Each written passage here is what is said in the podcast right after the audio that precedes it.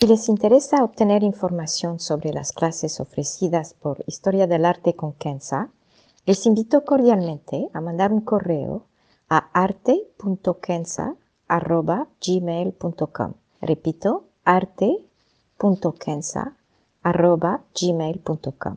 Muchas gracias. Millions of people have lost weight with personalized plans from Noom, like Evan, who can't stand salads and still lost 50 pounds. Salads, generally, for most people, are the easy button, right? For me, that wasn't an option. I never really was a salad guy. That's just not who I am. But Noom worked for me.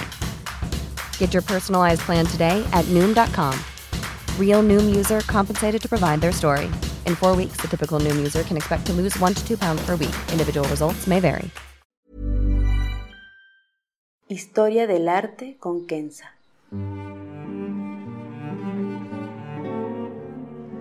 Una serie sobre el arte a través de la historia y las culturas. Se presentarán obras que trascienden el tiempo por su belleza y por lo que nos cuenta. Obras que encienden el asombro. Buenos días. Hoy vamos a ver, y diría hasta sentir, una extraordinaria escultura de acero inoxidable hecha por el artista iraní-canadiense Parviz Tanavoli en el 2014, que se encuentra en el Museo Aga Khan de Toronto, en Canadá. Tanavoli ha hecho varias esculturas con las mismas letras, que se pronuncia Hitch, y lo explicaré en el podcast y en varios materiales como cobre y fibra de vidrio, y en colores varios como rojo, azul, amarillo, y todos se encuentran en museos a través del mundo, como el Museo de Arte de Qatar o el British Museum en Londres. También ha hecho variaciones con poner las letras en doble en una versión llamada Los novios Hitch, otra en una versión llamada Hitch reclinando hay también una versión de la caligrafía en una jaula que hizo en el año 2005 para protestar en contra de la cárcel estadounidense de Guantánamo. Pero la versión que más me llama la atención es su hitch de acero inoxidable, y esto por varias razones que explicaré. Pero antes, una nota sobre el autor y el significado de esta caligrafía y la palabra hitch. Parviz Tanavoli, iraní con nacionalidad canadiense, nació en 1937 en Teherán. Es un artista, escultor e historiador de arte. Sus obras se encuentran en varios prestigiosos museos, como el Met de Nueva York, el British Museum, como lo mencioné, y otros en Dubái, Tokio y más. Y para la pequeña historia, desde el 2020 tiene una calle en Teherán con su nombre. Su arte es una mezcla, por una parte, el arte de origen persa árabe, con influencia de la caligrafía, de la armonía, de las formas fluidas y casi danzantes, y por otra, una técnica moderna de escultura con el uso de materiales modernos como la fibra de vidrio o el acero inoxidable. Forma parte de un grupo de artistas iraníes llamados el Rasht 29, por el nombre de la dirección de la casa donde se reunían en Teherán, creado en 1967. Esta época de los sesentas, donde los artistas empezaron a crear con formas que salían de toda conformidad. Pero los artistas del grupo, tal y como Tanaboli, no hacían lo que sea con lo que sea. Supieron conjuntar la estética tradicional persa con su cultura de más de 7.000 años con un proceso moderno en términos de materiales, de visualización y por supuesto de mensaje. Ahora el Hitch. Hitch se compone de tres letras en persa. La primera es el H, común en árabe y en persa, el Ha. Es una letra suave, no gutural. Es el sonido de la brisa, del humo quizá. Es también la letra de los suspiros, de la sorpresa y del asombro. Personalmente así me gusta pensar en ella. Se escribe como se pronuncia, un simple círculo, como labios en forma de O. Esta es la forma más sencilla para representarla. Pero en la caligrafía, y cuando la letra está al principio o en medio de la palabra, adquiere una forma más sofisticada, como un nudo o como una O al estilo antiguo con un bucle. La segunda letra de la palabra hitch es el I, que es el I pero largo. I. Es una letra que en medio de una palabra se escribe como una línea horizontal con dos puntos abajo. En esta escultura, los puntos no aparecen. La tercera letra es el ch, que es una letra persa que no existe en árabe. Es una letra más fuerte que la primera y el énfasis de la palabra. Aquí la letra tiene una forma bellísima como un cisne con tres puntos abajo. Tampoco están estos puntos en esta versión de la escultura. Conjuntamente, hitch significa la nada. Va más allá que el vacío, es, es nothingness en inglés. Y como lo explica el artista, y me permito citarlo, My nothingness, Hitch, was not tinged with the cynicism of Western artists. Mine was the nothingness of hope and friendship, a nothingness that did not seek to negate. In my mind, it was not life that amounted to nothing, but rather nothing that brimmed with life itself. Y en la traducción, mi hitch no tenía el sabor del cynicismo de los artistas occidentales. El mío era un nada de esperanza y de amistad, un nada que no buscaba negar. En mi mente no era vida que llevaba a la nada, más bien era un nada que rebosaba de vida. Ahora el arte del Hitch. Para expresar este potencial de vida, de esperanza y de amistad, Tanaboli no usó un largo texto ni palabras complejas, pero usó una palabra sencilla de tres letras, Hitch.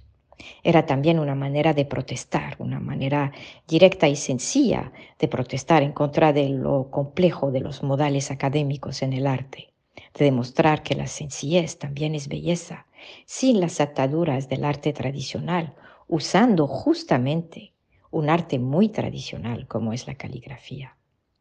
Tanaboli usó una caligrafía muy antigua llamada Nastaliq, que sigue siendo la caligrafía más común para la escritura árabe-persa, usada cotidianamente en Irán, Afganistán y Pakistán, entre otros, por el farsi y el urdu.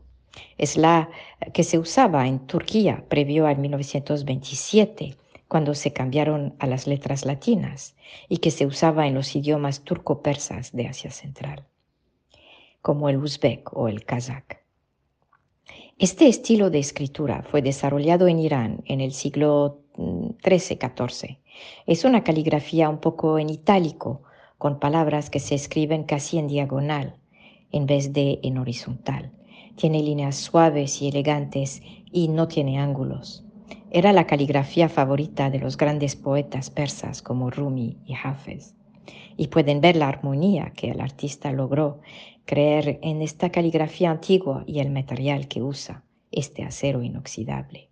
Y antes de decirle por qué es esta versión de las varias versiones del Hitch de Tanaboli que más me llama la atención, quiero, si me permiten, que me acompañen a entrar a la obra es decir, entrar en ella más allá que mirarla simplemente en una fotografía. Primero, mientras que dice o describe la palabra nada, nothingness, lo que tenemos al frente de nosotros es algo.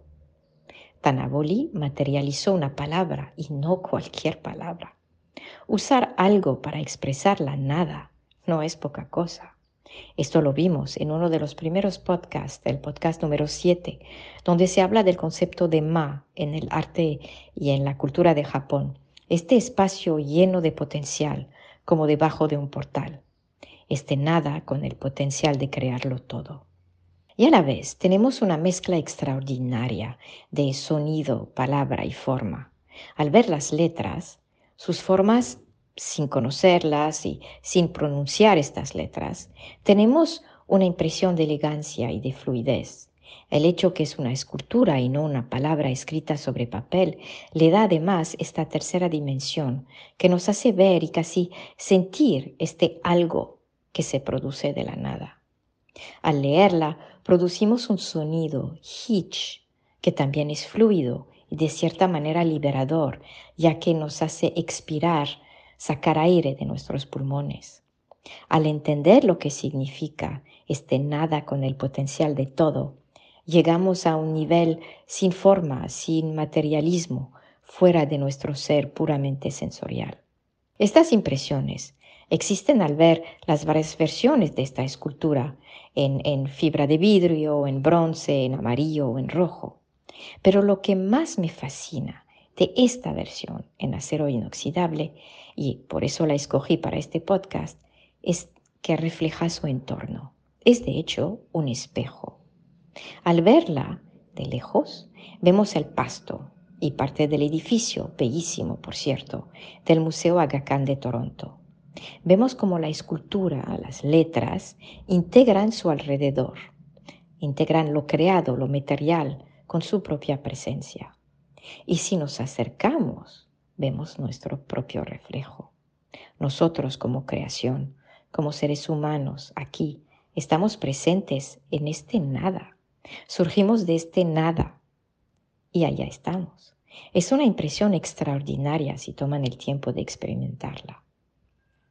Para concluir, Hitch, este nada, es también un profundo y sencillo concepto religioso y espiritual que se encuentra en casi todas las corrientes del mundo. En las religiones abrámicas y en el Islam en particular, representa también a Dios y más precisamente a su acto de creación. Como dice en el Corán, kun fayakun, cuando Dios decreta algo, le basta decir sé y es. El hecho que está hecha de acero inoxidable y el hecho de que podemos ver nuestro reflejo en este nada es una impresión fantástica, como lo comenté anteriormente. Me hace pensar en este maravilloso poema del poeta y matemático persa Omar Khayyam, quien escribió en uno de sus rubayat y precisamente el número 4 estos versos, y es mi traducción. Tú, quien del universo en marcha no sabes nada, estás hecho de viento y por ende eres nada. Tu vida es como un puente arrojado entre dos vacíos. No tienes límites en el medio eres nada. Muchas gracias.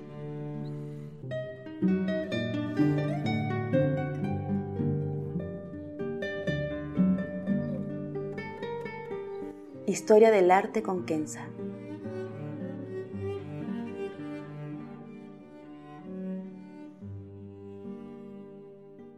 Para ver las obras que se presentan en este podcast y a la vez descubrir otras que podrían despertar su asombro, les invito a seguirnos a través de la cuenta Instagram Historia del Arte con Kenza. El podcast es producido por Rojo Bernado y les aconsejo ver otros de sus podcasts como Entre Cruzadas y Teatro para Llevar. Gracias.